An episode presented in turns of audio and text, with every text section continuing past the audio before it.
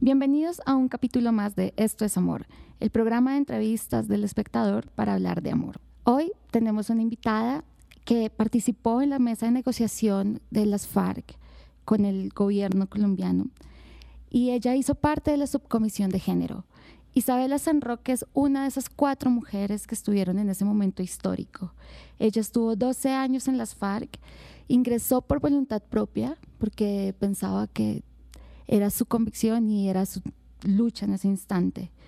En este momento, Isabela San Roque no tiene pendientes con la justicia y tiene un perfil adecuado para salir a ser pedagogía de la paz. Ella está en Icononso en este momento y viene a la ciudad cada tanto, visita universidades, visita medios y está haciendo pedagogía para la paz precisamente para este proceso de posconflicto en el que nos encontramos ahora.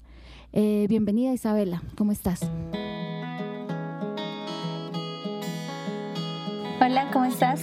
Bueno, cuéntame qué es el amor para ti. Bueno, pues para mí el amor tiene como distintas visiones. Eh, en tanto que yo soy pues revolucionaria, mm, hice parte mucho tiempo pues de lo que fue la guerra. En ese escenario, en la expresión amorosa desde la guerra, pues eh, se vivía como el ser del amor político, pero también del amor cotidiano. Pero para mí el concreto, en concreto el amor es pues una construcción, una construcción que no necesariamente es en pareja, eh, pues que obviamente no necesariamente es correspondida y que puede tener también los lazos con el tema de la sexualidad, pero no, no implícitamente.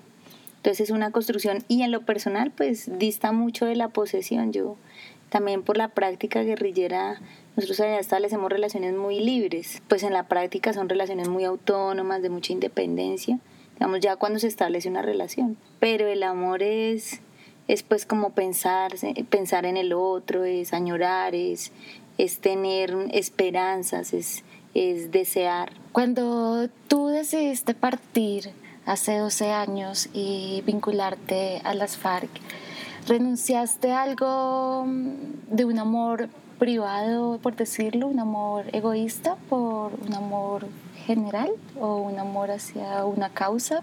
Mm, yo creo que, que ambas cosas.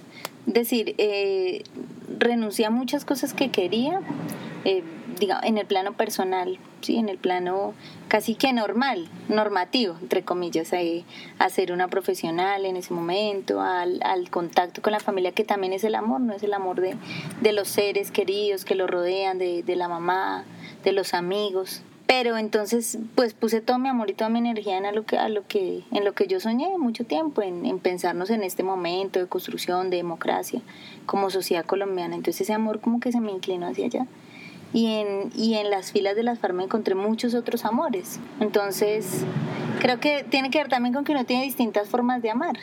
Entonces, es distinto como yo amo y adoro a mi, a mi familia, como amo y adoro también a, a la gente con la que conviví momentos, en momentos tan duros. En la primera respuesta, hablabas que el amor en las FARC es un amor muy libre. ¿Nos puedes contar un poco sobre qué es eso? Mira, eh, como, como un detalle así un poco curioso, porque nosotros allá la palabra cotidiana para, para designar las relaciones de pareja es eh, las, el socio o la socia. Pues lejos de la, de la visión que se pueda tener en el sistema de lo que es una sociedad y obviamente lejos de la sociedad pues eh, de ser socios en términos económicos o algo así. No, socio implica como tener una relación, como compartir, entonces en la cotidianidad ya eh, las parejas pues se ayudan, digamos, eh, si ella está en una tarea, él le recoge el almuerzo de la, de la, de la rancha, le decimos nosotros a la cocina. No, existe, no existen los matrimonios en las FARC, o sea, no es que tenemos una pareja y nos, pues menos nos eh, hacen una misa, ¿no? Sino que es muy autónoma en tanto que nosotros decidimos con quién queremos estar y las relaciones, cuando consideramos que ya no queremos estar, pues terminamos por una u otra razón, por infidelidades que obviamente se presentan, o porque nos separan de otras las tareas, o porque definitivamente ya no nos encontramos, ya no, no podemos compartir si no hay pues las discusiones normales. Pero ya no hay violencia conyugal, no existe. si se presenta, eh, la organización pues sanciona a quien la la realiza. Entonces es un amor muy libertario, es un amor para nosotras las mujeres, por ejemplo, es decir, y no quiero estar contigo y al otro día podemos seguir compartiendo el trabajo y ser amigos o de pronto con indiferencia, pero podemos tomar la decisión porque no dependemos económicamente, porque pues tomamos nuestras decisiones. ¿Y tuviste algún socio, social? Claro, porque, o sea, es que la sociedad allá tiene como dos categorías también. Tú puedes ser socio de alguien porque vives en la misma caleta, que es como la cama y el sitio, que es el único sitio, pues como intimidad, de privacidad. Eh, donde dormimos, pero también si estamos en pareja, pues es como el, el, apartamento, entre comillas, en el monte, o era sobre todo en la guerra. Bueno, y ahora en las zonas veredales pues tendrá otra eh, infraestructura. Pero esa era una categoría de sociedad, ya como una relación estable. Y otra sociedad era un poco más informal, era si tú querías estar con alguien, pues decías, vea, esta noche me voy a quedar con fulano, pues para que el mando supiera dónde, vas a dónde iba a estar. Y se quedaban una noche, si la relación daba, seguían eh, quedándose por las noches y, y, poco a poco pues iba como formalizando la cosa. Entonces, es, eh, esas es como las condiciones, digamos, de esas sociedades. Por supuesto que uno en su vida, como, como la gente que está en la sociedad, tiene una cantidad de novios o tiene de pronto una o dos parejas estables. Entonces yo en mi vida guerrillera tuve varios novios, digamos, de esas relaciones más informales y sociedades de convivir, de compartir, de pensarse a uno pues un poco más a largo plazo, creo que unas tres relaciones. O sea, si existía la proyección de un amor en pareja a largo plazo en, la, en el campamento. Sí, pero, pero mira que todo muy mediado porque, porque uno sabía que de pronto le tocaba irse. O sea, es que en la guerra la complejidad de no saber cuál va a ser tu destino, ¿sí? Porque cuando uno está ingresa uno sabe que uno, uno tomaba la decisión de poner a disposición como de la organización su propia vida. Entonces, eh, me le toca irse para el Caribe, supongamos, para la costa, al bloque allá. Pues uno se va y, y si el compañero no sido destacado para irse para allá, pues uno sabía que la relación terminaba. Entonces, esas rupturas sí a veces dolían mucho, pero pues uno las asumía, ¿sí? Igual hay, hay mucha madurez, digamos, y mucha prioridad frente al trabajo político, militar que se desarrollara. Pero también entonces había había eh, relaciones que por respeto, por antigüedad, para citar una relación que es muy famosa, que es la relación de la camarada Erika Montero y el camarada em, Trujillo, que están en, en Antioquia, en Chocó, creo. Ellos pues tienen una relación de 45 años, son el único matrimonio de las FARC, tienen hijos, tienen nietos y han sido separados por épocas, ella estuvo en la cárcel, pero son un amor bonito, o sea, ellos ya tienen sus años, tienen como más de 70 años y se adoran. Entonces hay relaciones así que llevan 10 años, que porque comparten los mismos eh, trabajos o perfiles. Pero, pero en general pues uno estaba sujeto a esa separación o, o, al doloroso, a la dolorosa situación de que los mataran. A mí, por ejemplo, me, me mataron un compañero. Entonces eso es una situación muy, muy difícil de afrontar. ¿Cómo lo viviste? Bueno, es que es una historia hasta bonita, porque él era un hombre mayor, entonces, que es otra de las, condiciones pues que se dan también en las filas, y es que la mayoría de hombres son mayores y va ingresando también mucha mucha mujer joven que a veces mediáticamente se manipula la cosa como si fuera una cosa, una violación. Pero pues es lo que, quienes estamos allí tenemos esas edades. Entonces una mujer de 25 años que se, se ata sentimentalmente a un hombre de 50, pues no hay problema, como pasa en la sociedad. Distinto que fuera una cosa ya de perversión, una niña de 5 años, qué sé yo, ¿no? pero pues unas mujeres ya hechas y derechas tomando decisiones. En mi caso, pues yo tenía 22 años, él tenía 42. Y pues nada, una relación súper bonita, ese era el, amor de mi vida, yo creo que sí. Entonces un hombre pues como con muchos valores, muy humano, como en sentido del humor, muy con muchos principios revolucionarios. Y, y tuvimos una relación de dos años bastante bonita, nos tocó vivir en la guerra muchas cosas, operativos, cosas así. Y él, eh, en el 2007, él cae en un asalto. Entonces yo sentí que eso fue durísimo, o sea, sentir la ausencia de esos primeros días fue porque además no es como las parejas pues que se separan, que él se va a trabajar, no, no, ahí está, cada uno está en sus tareas, pero cotidianamente pues juntos. Entonces para mí fue un poco, un poco difícil, pero pues lo superé y siempre lo voy a recordar. ¿Y cómo te enteraste de su muerte? Porque yo estaba con él en el mismo campamento. Yo estaba con él, compartíamos obviamente la caleta y yo me voy a realizar otra tarea, creo que estábamos arreglando carne. Y en esas es que suenan los tiros. Entonces nosotros tenemos que retirarnos y claro, yo salgo, me encuentro con otro camarada que estaba con él y me dice, no, no, no sé dónde está. Esa angustia de ese momento fue para mí durísima. Esa angustia, yo lo pregunto, no, nadie sabe. Y pasan los siguientes ocho días, la gente a más allá es muy fraterna, todo el mundo como que me abrazaba yo cargaba en lo que llamamos nosotros pecheras, que es el chaleco donde se carga la, la munición.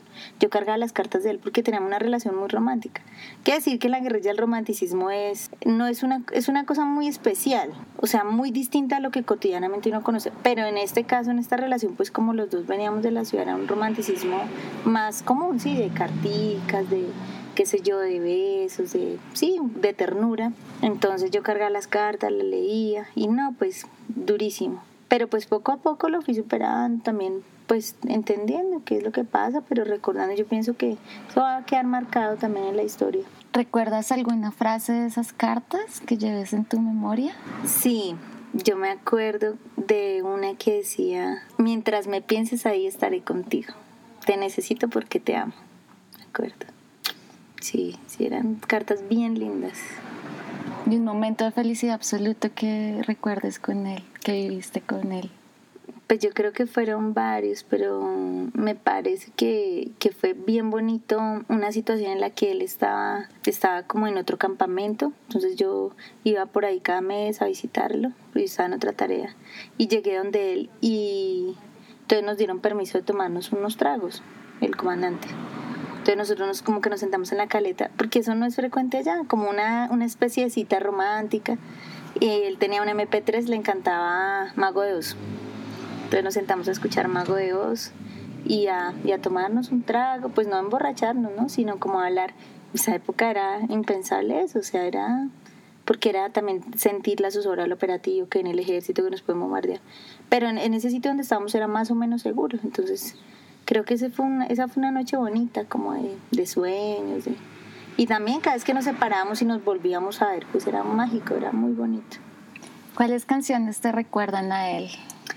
Hmm, me recuerda, pues Mago de Oz en general, pero a él había una canción que le gustaba mucho que era la de Fiesta Pagana y, y la cantaba, inclusive hizo una, una consigna política con esa canción. Pero después de que él muere, yo escuchaba una canción de Mago de Oz que se llama Requiem porque la letra tiene que ver con eso, ¿no? Con la muerte, con que, con el extrañar, con, con pensar él está vivo. Claro, nosotros no, yo soy marxista, pero yo sentía como la presencia de él y, tanto que yo ahora no puedo escuchar Magos porque me dicen, me pongo a llorar, o sea, yo todavía no, sí, son esas cosas emocionales. Tú ahorita decías que el romanticismo en las FARC es distinto al romanticismo que de pronto vivían ustedes que venían de ciudad. ¿Cómo puede ser ese romanticismo de esos camaradas más rurales, por así decirlo? Sí, porque eh, tiene que ver con poco con, con las vivencias campesinas. Entonces, eh, por ejemplo, en lo que lo tradicional, popular del campo, que es dedicarse, qué sé yo, a una ranchera, dedicarse a un vallenato. Eh, entonces, y en la cotidianidad nuestra, lo que se usa es el, el cortejo normal, la conquista, pues de los muchachos. Difícilmente una muchacha se pone la tarea de conquistar un muchacho, difícilmente. Pero lo normal es un muchacho que pues que le, le, le mande salud, dicen los muchachos, con otro a través de otra persona y la muchacha pues le diga sí o no, se encuentren y pues tomen la decisión, vamos a estar, qué tipo de relación vamos a estar en, en términos muy castizos. O también que si tenga una relación donde se diga, bueno, vamos a, a tener algo más de un encuentro sexual, que no es nada del otro mundo, o sea, moralmente no se puede cuestionar porque es algo normal. Entonces es, esa, es ese romanticismo o también el, el de el de qué sé yo, el de no está el romanticismo de llevémonos, venga, compartamos un, una, una noche, una velada romántica, sino es venga, comamos juntos, o le traje, fui a, salí a la población y le traje esta mandarina, cosas así, detalles pequeñitos, pero no está el ramo de flores. No, o sea, yo he tenido por ahí a alguien que me conquistó llevándome flores en el páramo, pero eso no es muy constante. O escribiendo poemas, ese tipo de cosas no. ¿Cómo era la vida para las mujeres en las FARC? ¿Y desde cuándo ustedes tomaron la voz y empezaron a decir, nosotras valemos y nuestra voz importa? Cuéntanos un poco de ese proceso. Pues nosotras las mujeres estamos en las FARC desde que las FARC surgen siempre en menor medida. Poco a poco entonces fuimos ingresando. Pues ese ingreso también está marcado porque porque poco a poco también en las regiones pues va, van desarrollándose distintas situaciones socioeconómicas, pero al interior de las FARC siempre ha habido la misma política frente a nosotros, es decir, de reconocimiento, de no discriminación, eh, digamos en las representaciones eh, superiores como el secretario del Estado Mayor, no estábamos porque las dos primeras décadas nosotras tuvimos un ingreso menor, digo como mujeres, pero en las últimas décadas hemos estado en todas las responsabilidades, hemos estado, ahorita ya hay mujeres en el Estado Mayor, y, y, pues lo que lo cierto es que nosotras no tenemos allí como, como una, un señalamiento, una invisibilidad frente a lo que somos, ¿no? Tenemos todas las posibilidades de desarrollarnos como, como mujeres y como proyecto de vida. Entonces se, se empezó a visibilizar más quiénes somos, qué creemos, que somos sujetos activos, que somos eh, mujeres que tenemos también una participación, que tenemos decisión, pues en La Habana, porque mediáticamente pues tampoco nos mostraron, nos mostraron como las mujeres violadas, violentadas. Pero entonces en La Habana pudimos hacer el ejercicio de que nos conocieran, no solamente a quienes estamos en La Habana, sino a estas alturas todas las guerrilleras pueden hablar y pueden contar sus historias y, y se puede conocer que no pues que estamos ahí que hemos estado y que vamos a seguir estando. Esa visión que tenemos desde la ciudad digamos eh, sobre lo que sucedía con las mujeres muchas veces nos muestra como mujeres sometidas o nos muestra mujeres que no tenían una posición. Quisiera preguntarte un poco si esto sucedía en las relaciones, relaciones de pareja, digámoslo, y si en algunos momentos las, los hombres en ciertos poderes o posiciones de poder eh, tomaban o, tomaban como ventaja de su posición para tener relaciones con otras chicas o no. Pues es, es, lo que te decía hace un rato. Todos los hombres allá en general tienen la libertad de, de, cortejar y de conquistar a cualquier mujer. Y las mujeres tenemos la libertad de decir con quién queremos estar. Pero no es una cosa como de la obligación o del yugo. Bueno, o te acuestas con el comandante o te mueres. Eso es falso. Si el comandante como se dice coloquialmente, se levanta una muchacha, pues la muchacha está con él voluntariamente. Y si el muchacho se levanta una comandante, pues también, o sea, no, no hay, digamos, una, una forma de sometimiento, de violencia, de violación, ¿no?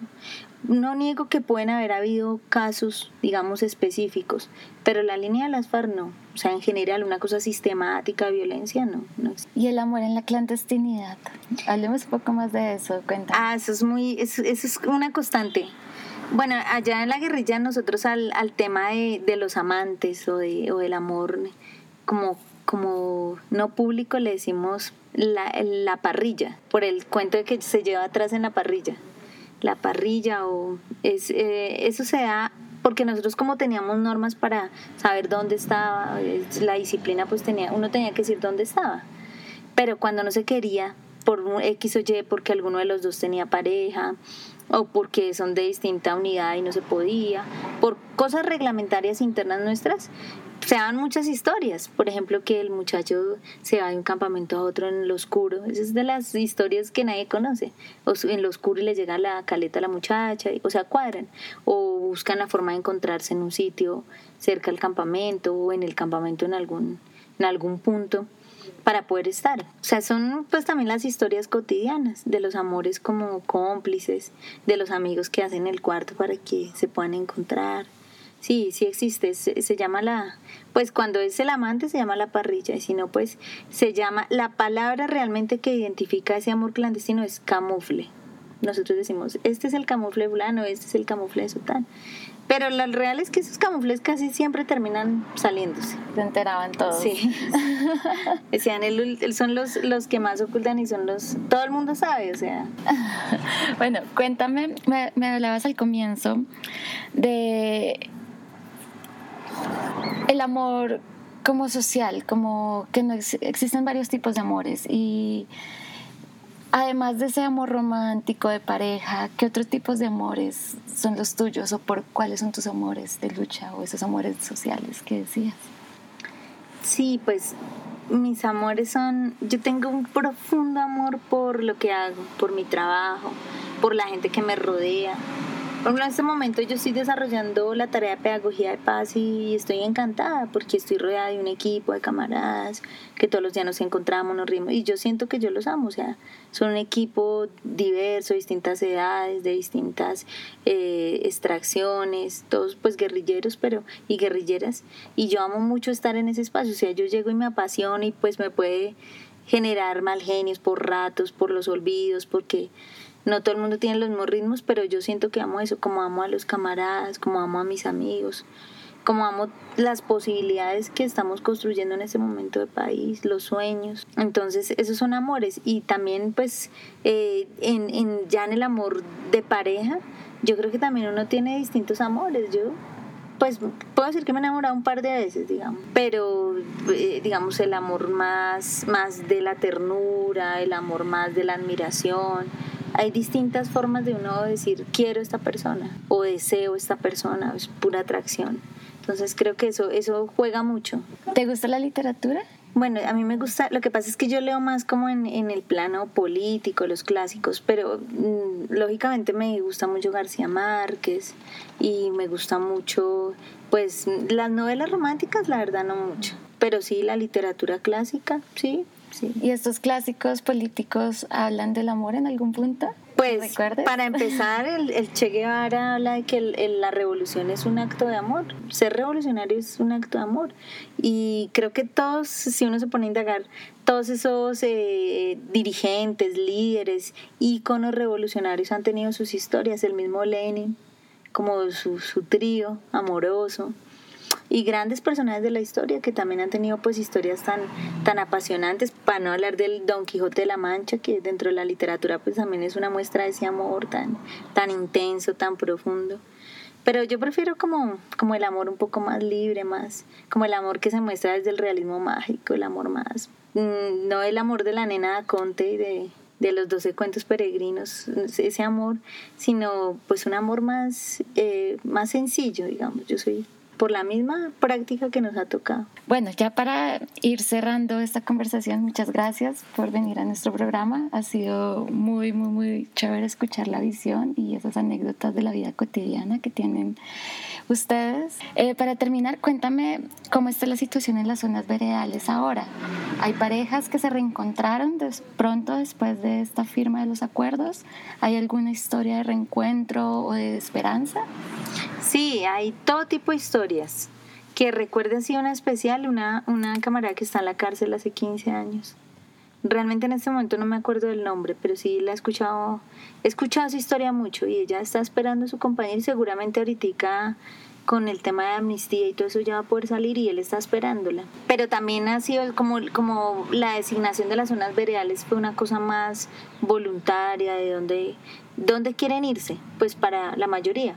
Algunos nos destacaron pasar unas zonas y estamos ahí, pero para la mayoría fue para dónde se quiere ir, no me quiero ir para tal zona, porque casi siempre ahí estaba la pareja, entonces sí se reencontraron varios ya, además porque nosotros ya estamos en las zonas veredales, ya hay como más una visión de familia, pues no la familia tradicional, pero sí ya hay hijos, entonces ya hay parejas que de verdad es que están pensando es a largo plazo. Entonces eh, también hay parejas pues que que ya están, qué sé yo, construyendo juntos, eh, ya las familias del uno y del otro ya los conocieron, que eso ya es pues como un compromiso bien serio. ¿Y qué se sintió cuando se, hubo esos reencuentros? ¿Estuviste ahí? ¿O en algunos, en algunos sí, no, muy bonito, la gente se abraza, sí, es bien bonito. ¿Y cuando tú reencontraste a alguien querido? ¿Sí, Sí, también encontré a gente, amigos, sobre todo amigos. Muchas gracias Isabela. Gracias a ti por la posibilidad de hablar de estos temas tan inéditos.